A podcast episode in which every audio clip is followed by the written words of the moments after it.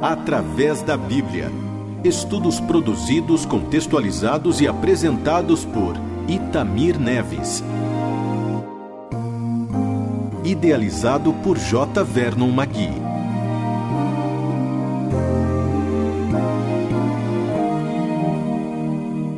Querido amigo, estamos estudando a vida de Jacó, esse terceiro patriarca, e aqui no capítulo 34 do livro de Gênesis, vamos focalizar mais uma etapa da sua vida. A vida desse homem é cheia de incidentes e por isso ela sempre desperta muito interesse. Não somente a sua vida, mas também a vida da sua família. Muito bem, estamos então diante de um capítulo de fatos muito tristes, mas que nos ensinam lições interessantes. O contraste entre o culto prestado a Deus e o comportamento errado que será visto nesse capítulo é, é marcante demais. Veja só, ao invés de morar em Siquém, conforme 33, 18 a 20, o mais certo, nós dissemos no último programa, seria Jacó ter mudado direto para Betel, onde tiver aquela boa experiência, aquela experiência especial com Deus. Nesses versos, o relato é triste, sobretudo, porque não há menção do nome de Deus nesse capítulo. Tal situação nos adverte em relação ao lugar em que moramos, com quem nos associamos, aonde e com quem nos assentamos. Você lembra das palavras do Salmo 1, versículo 1? Eu creio que sim. Veja só, o salmista diz assim: Bem-aventurado o homem que não anda no conselho dos ímpios, que não se detém no caminho dos pecadores, nem se assenta na roda dos escarnecedores. Você se lembra? Eu creio que sim. Mas veja só, Jacó disse a Esaú que o seguiria até Seir. Mas mais uma vez estava enganando a seu irmão. Certamente ele estava temeroso ainda. Ele foi para a terra de Sucote, onde lá habitou. De lá, ao invés de ir para Betel, onde tivera a visão da escada celeste, ele foi para Siquém, comprou terras e foi morar de frente da cidade. Jacó deveria ir para Betel, mas foi para Siquém. E em Siquém teve uma triste, mas uma triste experiência impressionante. Mas vamos ao texto. Vamos ler os versículos 1 a 4. Diz assim: Ora, Diná, filha que Lia dera à luz a Jacó, saiu para ver as filhas da terra. Viu-a Siquém, filho do Eveu, Amor, que era príncipe daquela terra, e tomando-a, a possuiu, e assim a humilhou sua alma se apegou a Diná, filha de Jacó, e amou a jovem, e falou-lhe ao coração. Então disse quem amor seu pai: Consegue-me esta jovem para esposa. Querido amigo, todos nós entendemos o que aconteceu. Aqui está a Bíblia condenando a violência sexual tão praticada em nossos dias. Veja quantos são os casos e as reportagens sobre a violência sexual. Quantas mulheres têm sofrido esse crime e quanto a justiça tem sido falha em punir os culpados. Mas veja bem, esse não é um pecado novo dos nossos dias, não. A Bíblia descreve esse caso lá naqueles tempos remotos, demonstrando que a natureza corrompida do homem, a natureza perversa do homem, teve início lá na queda.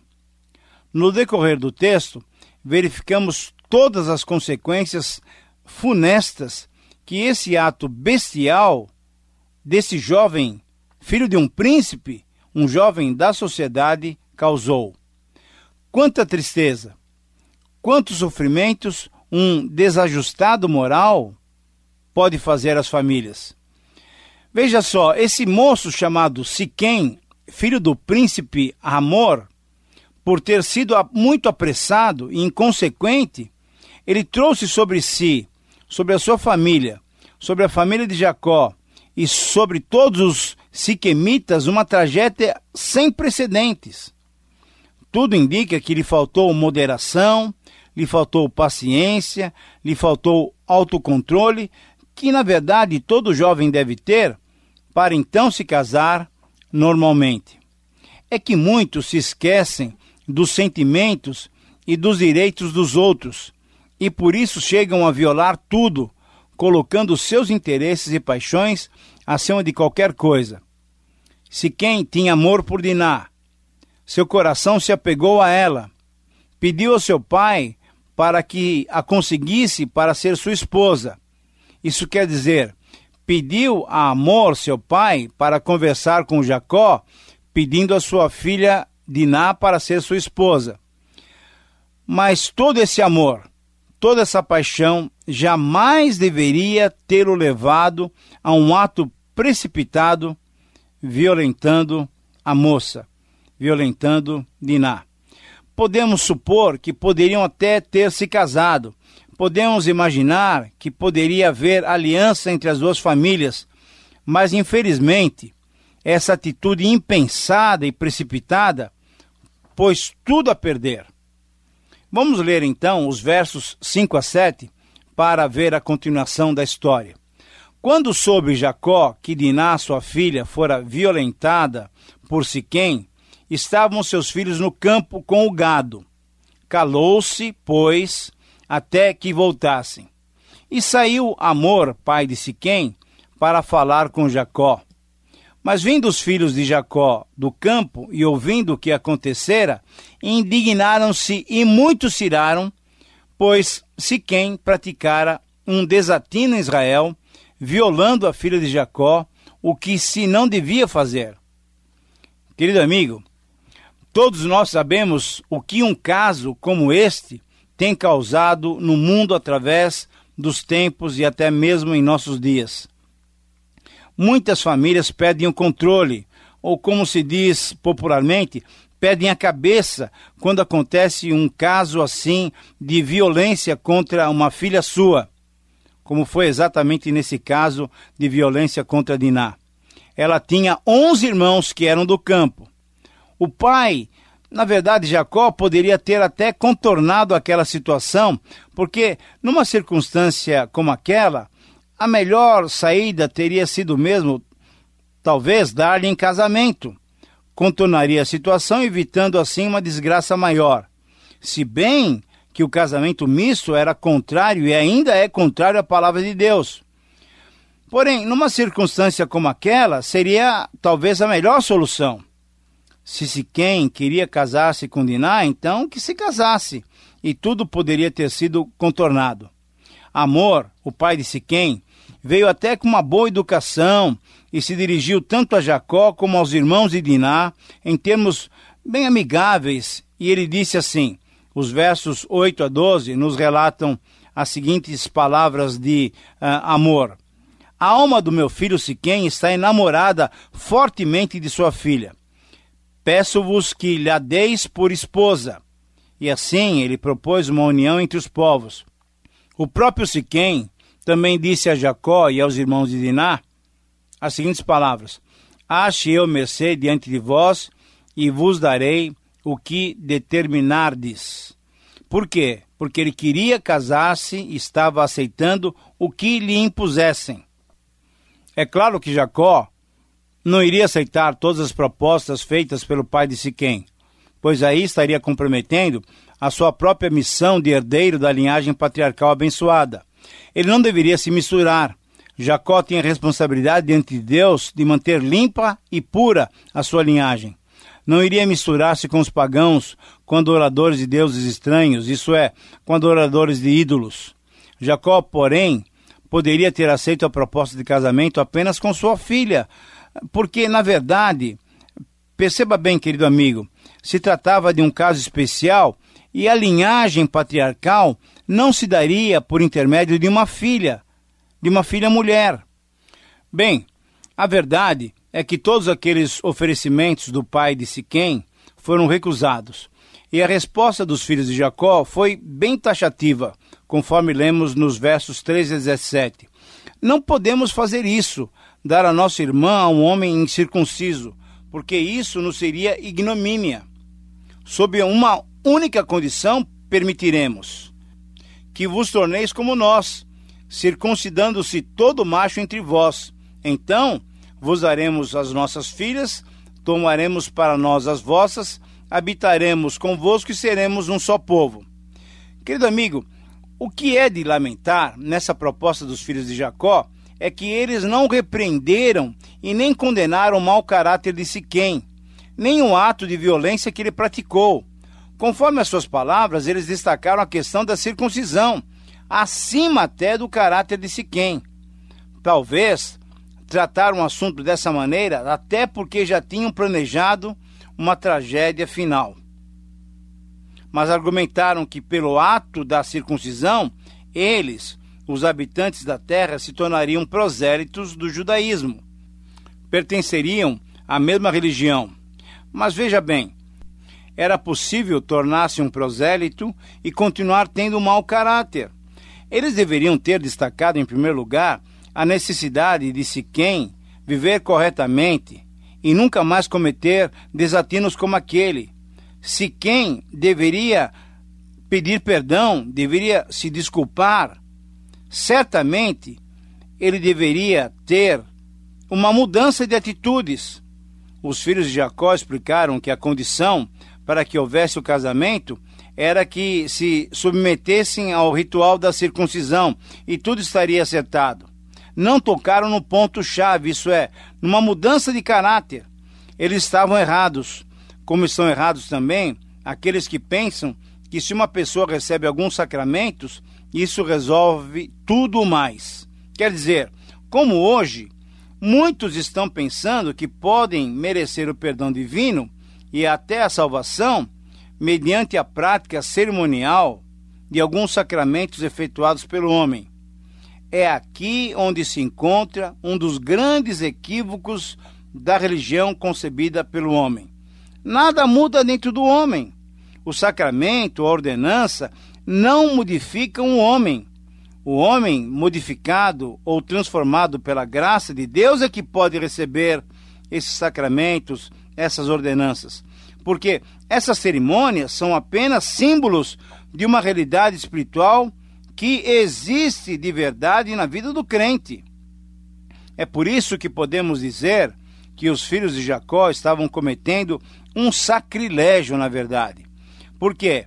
Porque eles esvaziaram o santo sinal da aliança do seu significado religioso e abusaram dele com a intenção de cometerem um ato de vingança. Na verdade, os filhos de Jacó, ao responderem com falsidade e com segundas intenções, fizeram valer o dito popular: tal pai, tal filho. Ora, como a prática da circuncisão poderia afetar o caráter de Siquém e dos seus conterrâneos? Lógico que não afetaria. E nos dias atuais, o que pode fazer um sacramento no sentido de transformar o coração do homem? Na verdade, não pode. Só Deus é que pode regenerar e salvar o homem. Querido amigo, quando temos alvos claros e sinceros, quando desejamos obedecer corretamente ao Senhor, quando as nossas intenções são explícitas e transparentes, aprendemos a necessidade de tratar claramente a questão do coração, do caráter, da vida de intimidade com Deus, e não apenas tratar daquilo que nós vemos no exterior, daquilo que pode ser visto aos olhares humanos.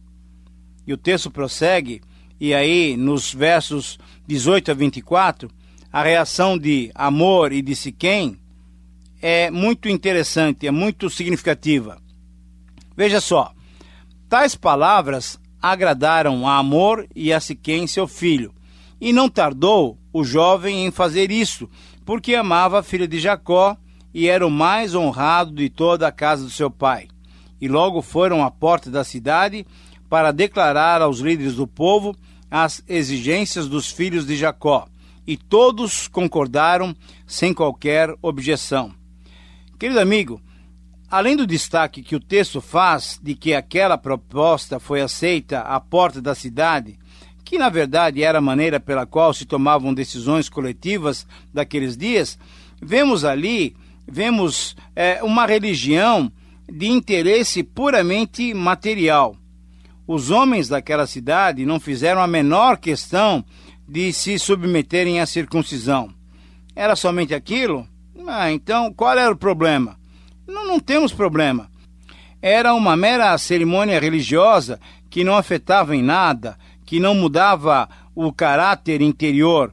Um dos interesses, com certeza, era carnal, pois aqueles homens queriam casar-se com aquelas moças diferentes, provavelmente muito bonitas, que tinham vindo de Padã Arã. Elas estavam na comitiva de Jacó. Um outro interesse, com certeza, era comercial, pois eles queriam desfrutar da riqueza que Jacó tinha ganho durante eh, aqueles anos todos que viveram na casa de Labão. Não haveria então nenhuma transformação interior. Muitas igrejas, querido amigo, muitas igrejas crescem fácil e rapidamente quando não requerem dos seus membros uma experiência verdadeira de salvação em Cristo Jesus. O que Jesus disse a Nicodemos está dizendo a todos nós, a todos os homens, para se entrar no reino de Deus é preciso conversão, e isso implica em arrependimento e fé. É preciso nascer de novo, é preciso regeneração, isso é, ter uma nova vida em Cristo. Isso não é reencarnação, não. Reencarnação não existe. Esse renascimento espiritual é a conversão, é a mudança de vida, é um novo nascimento. Mas, querido amigo, vamos agora uh, ver como que terminou esse episódio tão triste. Houve algo repugnante, algo que mostra a que ponto pode chegar o homem num momento de fúria, de raiva e de vingança. Na verdade, levados pelo sentimento de ódio e, quem sabe, temendo até os moradores daquele lugar, que poderiam concretizar a ideia de tomar posse da riqueza de Jacó, dois irmãos de Diná mataram os moradores daquela cidade. O texto, a partir do verso 25, nos dá conta que, ao terceiro dia, quando os homens sentiam mais forte a dor por causa da circuncisão, dois filhos de Jacó, Simeão e Levi, irmãos de Diná, tomaram cada um a sua espada, entraram inesperadamente na cidade e mataram os homens todos, e levaram cativos mulheres e crianças. Querido amigo, não é preciso dizer que o ocorrido foi mais do que lamentável. Nada pode justificar uma ação violenta como aquela. O que fizeram foi um crime incomparável. Eles estavam colocando em prática a parte final do seu plano maléfico. Talvez com medo da acolhida de amor e de Siquém, que não passava mais do que uma emboscada, um ardil, para tomarem as riquezas de Jacó, os filhos de Jacó anteciparam o que poderia acontecer depois e aí cometeram esse desatino, matando a todos. Lembremos-nos bem, esses dois filhos de Jacó são Simeão e Levi. São irmãos legítimos de Diná. Eram filhos de Jacó e filhos de Lia. Esses dois irmãos de Diná nunca se conformaram, na verdade. Eles guardaram rancor. E depois de planejarem sutilmente, eles entraram na cidade e fizeram aquele morticínio terrível. Não se pode dizer que isso era o que se podia esperar, mas aquela família de Jacó não iria aceitar aquela situação pacificamente. Os filhos de Jacó tinham um tipo de religião muito rudimentar. Além disso, vinham de uma casa da casa de Labão, de um ambiente onde não havia o temor do Senhor. Assim ficou muito claro o ressentimento de Simeão e Levi, e esse ressentimento tornou-se nessa matança descabida. Essa vingança descabida, essa retaliação brutal, esse pecado injustificado até, trouxe consequências muito sérias. Consequências para quem? para os próprios Simeão e Levi, pois os seus descendentes foram espalhados por lugares distantes, Como nós veremos eh, quando estudarmos o capítulo 49, quando da bênção de Jacó para seus filhos, ficou claro essas consequências. Querido amigo, o texto então termina com os versos 30 e 31, que nos relata a repreensão de Jacó a Simeão e a Levi, não porque tinham errado. Jacó não repreendeu Simeão e a Levi porque tivessem errado.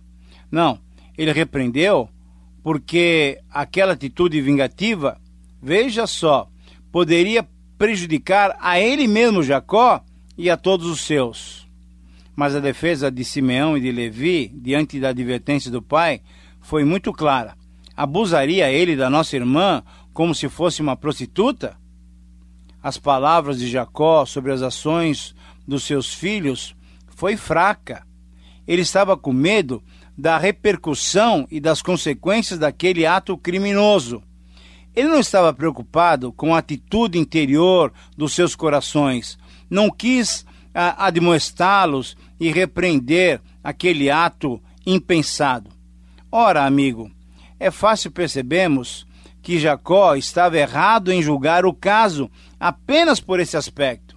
Jacó devia ter condenado aquele ato, aquela ação criminosa dos seus filhos, não apenas se preocupando com as consequências, mas deveria condená-los porque aquela não era uma atitude correta de se ter diante de um semelhante. O pecado deve ser combatido ou condenado de qualquer forma. Por quê? Ora, porque o pecado ofende a Deus. Ao invés de querermos fazer justiça ou vingar-nos com nossas próprias mãos, temos que confiar e deixar que Deus exerça a sua justiça. E também, Jacó errou quando pensou apenas nas suas consequências, nas consequências imediatas que poderiam advir sobre ele. Jacó estava preocupado consigo mesmo e não estava preocupado em educar corretamente os seus filhos. Levi e Simeão responderam ao pai, tentando se justificar, mas ao mesmo tempo sendo arrogantes diante da aparente passividade do pai. Querido amigo, que situação delicada. Que situação delicada. Que Deus nos proteja de não querermos exercer a justiça com as nossas próprias mãos. Que Deus mesmo nos capacite a dependermos dele, deixando com ele as injustiças que nós sofremos. Obrigado por sua atenção. Chegamos ao final de mais um programa. Anote o nosso endereço e escreva-nos. Espero por sua companhia no próximo programa. Deus o abençoe. Através da Bíblia mais informações em transmundial.com.br.